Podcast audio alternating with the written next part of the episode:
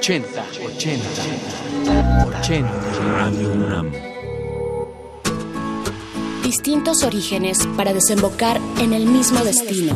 Los coqueteos juveniles que nos llevaron a estar en la misma frecuencia. ¿Cómo fue tu primera vez? Soy Ana Salazar, soy guionista, productora, realizadora y periodista en Radio UNAM. Mi primer acercamiento con la radio, tengo como una escena, tener cuatro años y no poder dormir.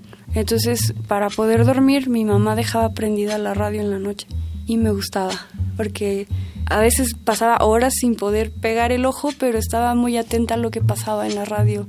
Toda la música ochentera, noventera, las voces. Había un locutor que se llamaba Julio en FM, que me encantaba su voz.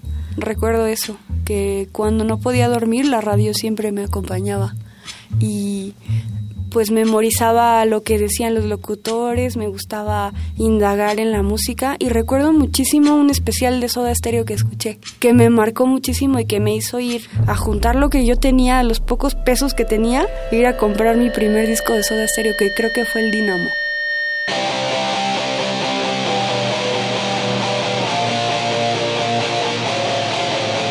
En 2016 presentaron un radioteatro del texto La mudanza de Vicente Leñero y estuvo increíble ver cómo hacían todos los efectos de sonido, cómo ellos interpretaban las cosas y cómo se escuchaba la radio.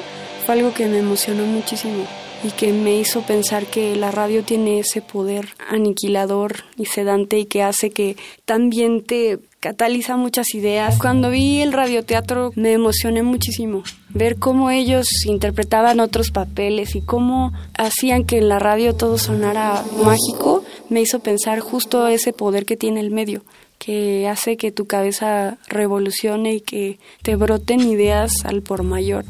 Y creo que eso me hizo emocionarme mucho y me hizo darme cuenta que la radio es parte de mi vida y que es algo que amo profundamente, que es un medio muy noble, que es compañía, que te hace encontrar gente muy valiosa y temas diversos que tú ni te imaginabas, ¿no?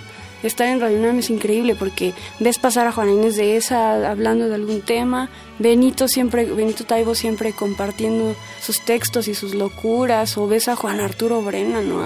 Alberto Betancourt, bueno, te podría mencionar a muchísimas personas que de temas increíbles que está Ricardo Peláez que siempre viene y trae música de África, cosa que a lo mejor hace cinco años nunca hubiera escuchado y que ahora escucho gracias a, a él y a mucha gente que viene y está aquí que te trae eso. Creo que eso es el plus de Radio UNAM, que es como un semillero de muchas ideas y también es donde convergen muchos planetas.